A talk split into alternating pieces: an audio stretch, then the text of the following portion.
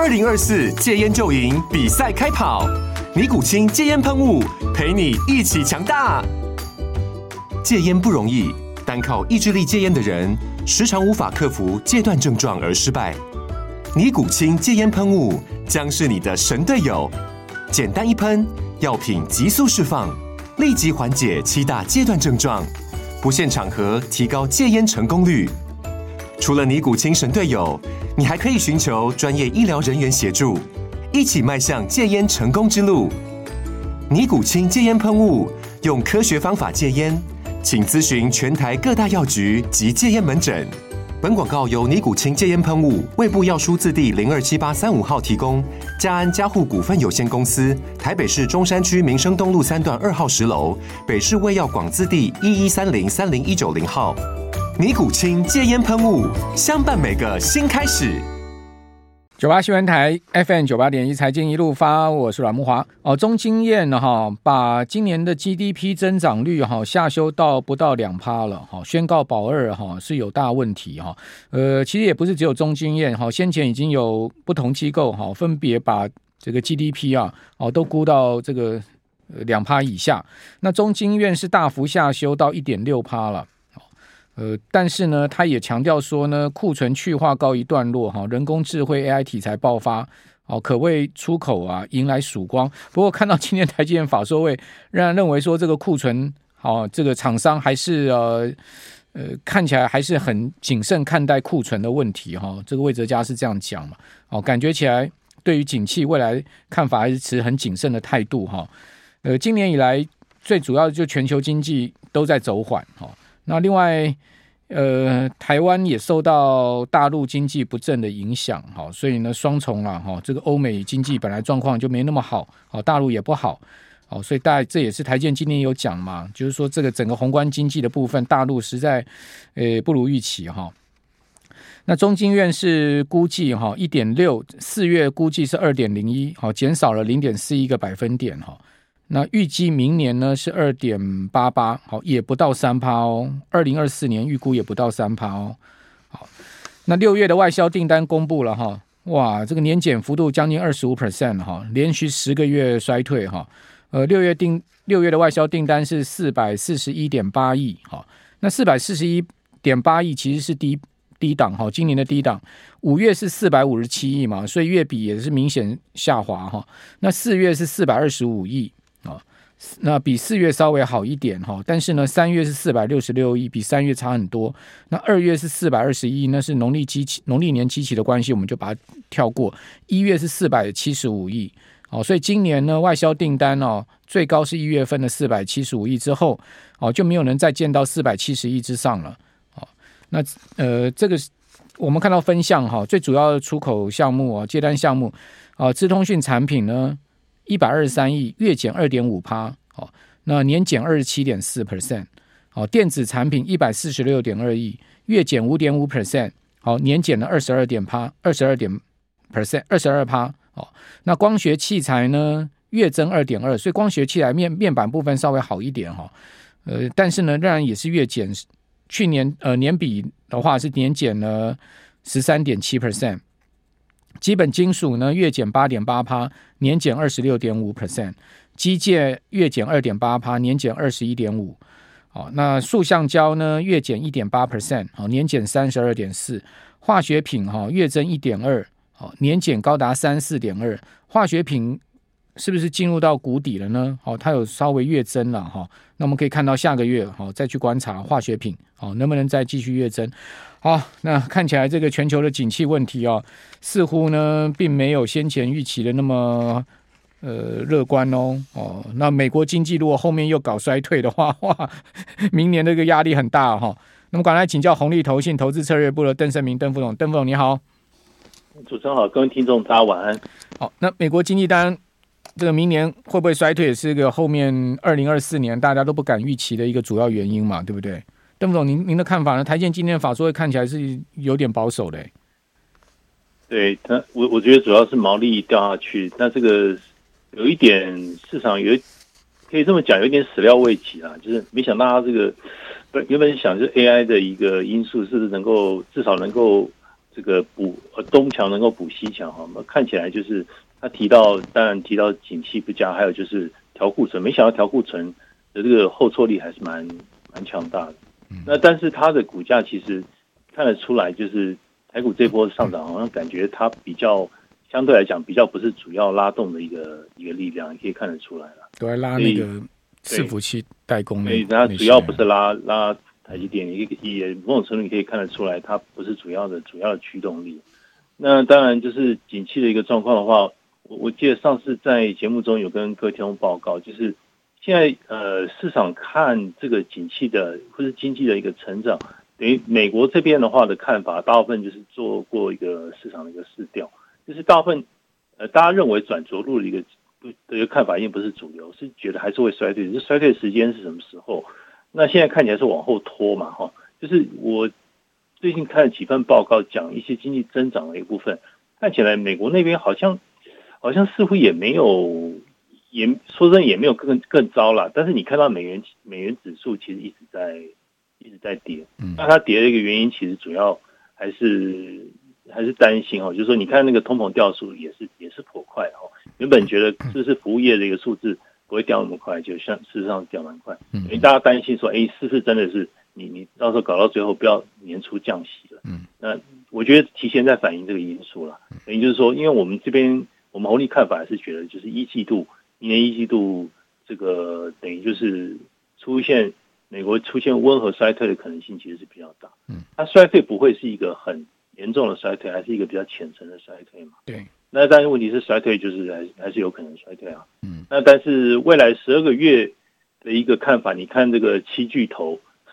未来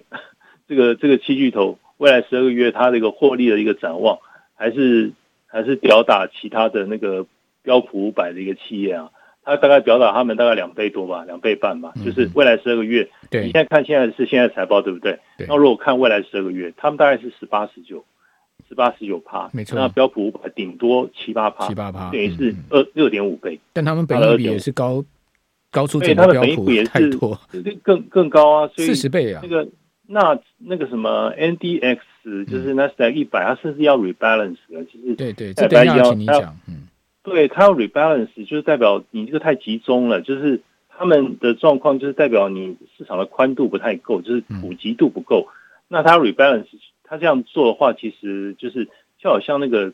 股价涨很多时候，好像股票分割。然后它这个，因为它其实有个规定，就是 NDX 一百，它是有个规定，就是四点五趴，你超过权重之后，你就要动的，你就要调整的。你你每个 holding 不能超过四点五趴。事实上有很多。远远都超过四点五趴，对，你那个七壮士全部加起来，其实是很惊人的，超过五成以上的一个比例嘛，等于就等于就是五十多趴。那像这次调了之后，变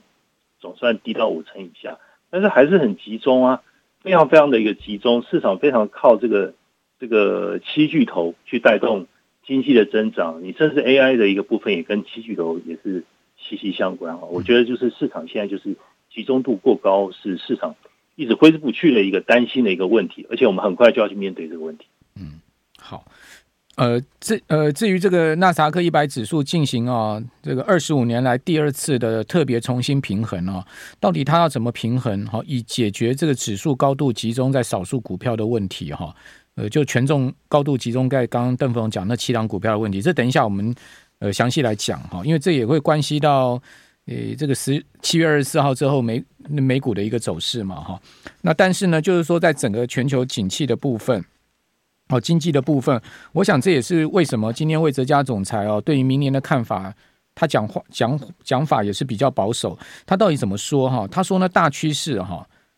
比先前预期来的弱哈。那尤其是中国大陆的经济情况呢的的这个经济的复苏啊，也比预期。来的弱的复这个复苏，好，持续这个需求不振的一个状况，目前看起来是终端需求不振的状况还是持续下去了。他说，AI 虽然强劲哈，但是不能完全弥补库存调整，好，呃，这是呃，但是不能完全弥补这个台积电。现在目前的问题哈，就是说整个景气的问题。那另外有人问到他库存调整，他说呢，诶，这是一个好问题。他说这是一个好问题。他说一切要看经济，明年呢，二零二四年也要看经济。哇，这这个讲法就是说呢，第一个 AI 的不可能弥补整整个台积电现在目前这个营收的这个下滑的趋势嘛，哈。那第二个呢，就是说呢，整个景气的问题是看起来比先前预估来的弱。原先大家都预估第二季是谷底，现在看起来并不是这样的状况了。好，所以这个就要请教邓总，这是跟全球经济联动的，对不对？因为台积电毕竟就是全球的指标嘛。哦，欧洲的经济、美国的经济，好，包括中国大陆的经济，其其实看起来都相对疲弱啊。尤其美国后面还不知道会不会衰退啊。就你刚刚所讲的，是。那但是问题是我这边看到美国有一个，就等于就是有一个，其实也是算经济的一个指标的一个矛头之一啦。苗头之一就是美国的那个 freight data，就是它这个货运的那个数数字哈。那或者是美国的 GDP，比如说你月度的一个角度去去看它的一个波动的一个情况。其实看起来，美国 GDP 好像没有没有没有更加糟。那美国的那个公路，等于是工业的那个铁路运输哈，工业那个运输的这个那个量，感觉好像有点从这个之前的这个五五五月份的那个低档哈，有点拉起来。红色的一个数字，其实虽然它还是比较 low base，但是往上拉了。那而且我发现它的均值在往上带。那如果这样去看的话，好像美国的一个情形好像不过。我必须这么讲，你你看到美元指数这样跌，然后呢，人民币的一个价格也跌，等于美中的一个货币都往下掉。那那那那那如果说你你你掉的原因是这个货币货币价值掉，那你这个所有的那个这个你你现在的货币政策其实走到这个地方，未来是不是走到一个一个比较巅峰的一个阶段？接下来是往下走？嗯，那是不是代表景气这个地方？但是我看到就是美国的这个经济的状况，好像也不像大家所提的。我至少我看到了一个数字啦，感觉上这个几个面向去看，你看整个今年 GDP 也没有出现实质上的一个负增长嘛，就是它低于自然增长两 percent。那全年的保全年的一个增长可能就大概两个 percent 上下，可能低一些些。那这个也是符合 IM IMF 之前的预估。好。不，联总会给出的点阵图预估是一 percent 嘛？哈，今年的哦，不不是点阵图了，就是那个六月的这个呃议席会议所公布出来的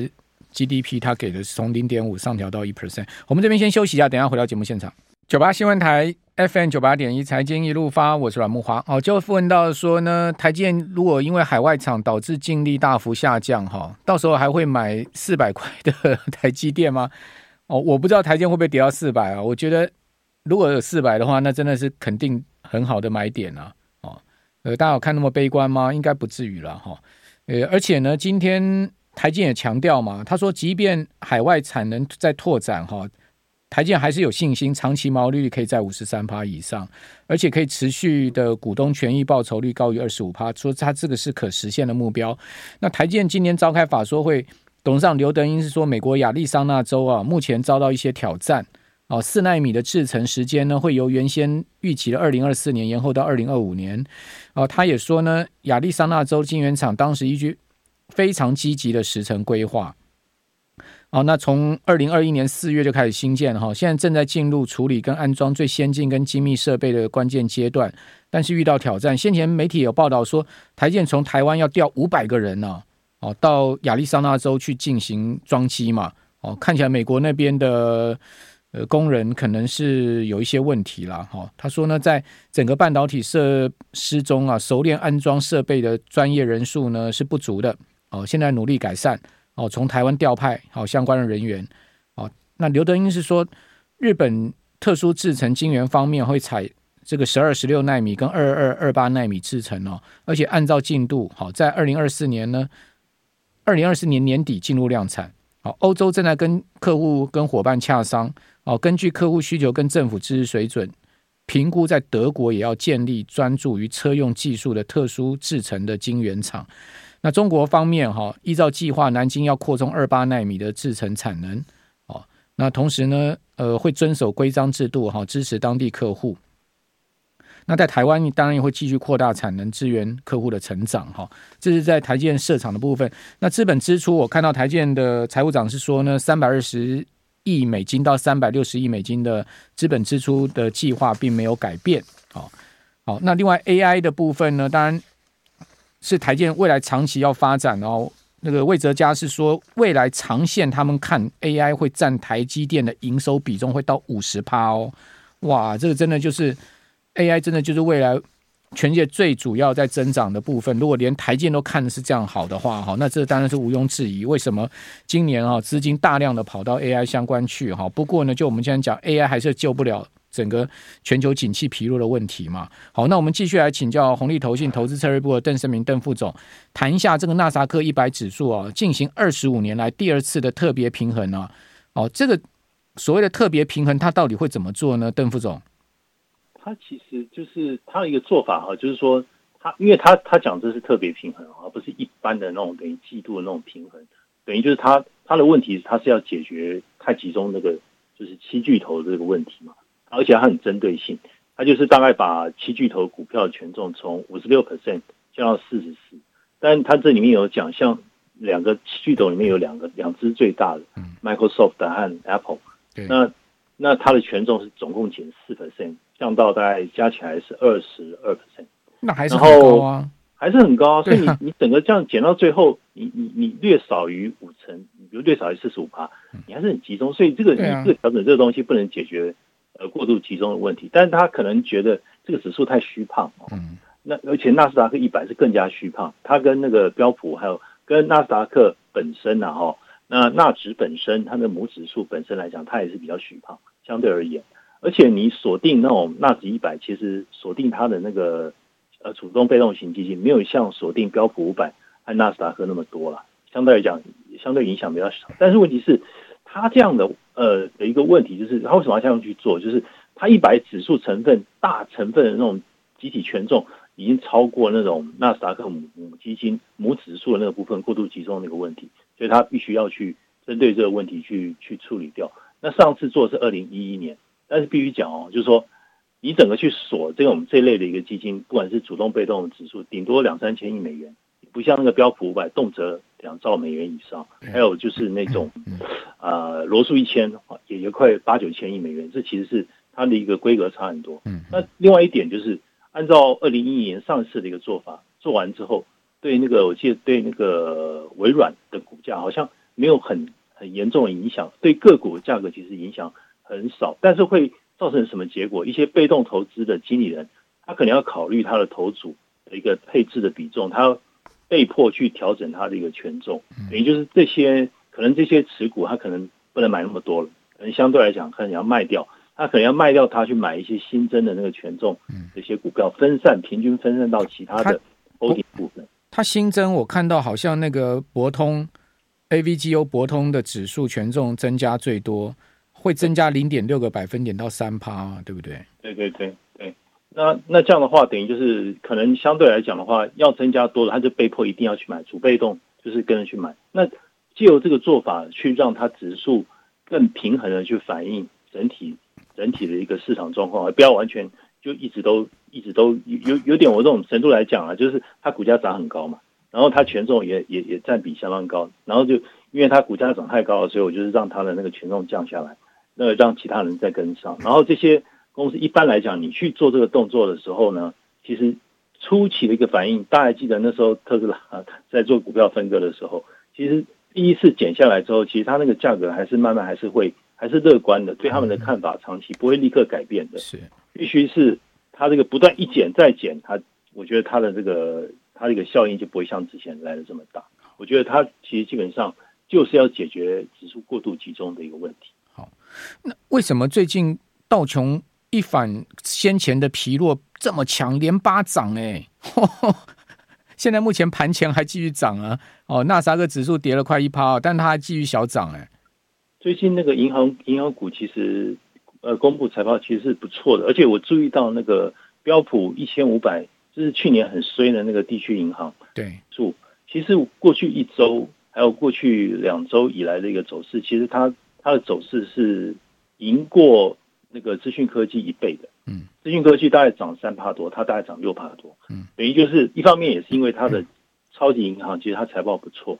那其实母鸡有点带小鸡，对，那这样去看的话，等于是它其实这一类的股票，其实它占的那个标普啊，占那个道琼道指，它这个比重其实是大的，金融股占比是是多的，等于就是说，是不是你你这个价值型的股票跟成长的股票？在成长股票碾压价值型股票年初至今之后，是不是这个状况 value base 的角度去看，是不是它太低估了？是不是会造成市场它？而且你你你你可以注意看纳指一百，它 maybe 是一个一个一个一个先兆，就是说我我调整这个权重，那是不是让市场储备动慢慢去调整，让其他的类股能够跟上，然后也有基本面去支撑。那相对而言，不要让市场呃一窝蜂完全都是往这个科技股或是 AI 比重比较高的这些这些大的一些股票持续去加码。我觉得这个是有有这种可能性。那台股的金融保险类股会动吗？因为美股最近银行股动的很厉害啊。我我我觉得相我觉得相相对来讲这个趋势哦，因为因为去年这个标普 Regional Bank 其实他们是一个很低基期出事了在他们他们这边呢，所以他们基期打的打的打的蛮低的。然后前一阵子做过压力测试，那看起来好像。这个，当然，他压力测试其实也有一些，当然也有很多的说法。但不管怎么样，他做了很极端的一个压力测试，就是假设假设标普跌四成以上，假设你经济是极度的一个重度的一个衰退，结果他还还能够维持一定的第一期资本的一个支撑度，所以它它代表说，银行其实你在碰到那个市场风险度比较高、市场保留度比较高的时候，是不是这类的一个一个资产反而回回头吸引目光？那或许它也是某种程度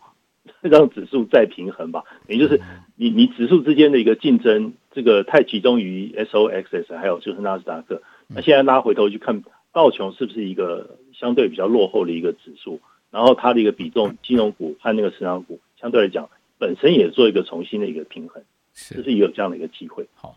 不过那个加权指哈，呃，这两天修正嘛，但是你可以看到金融股其实是在往上的哦。昨天金融指是创波段新高的，谢谢邓副总。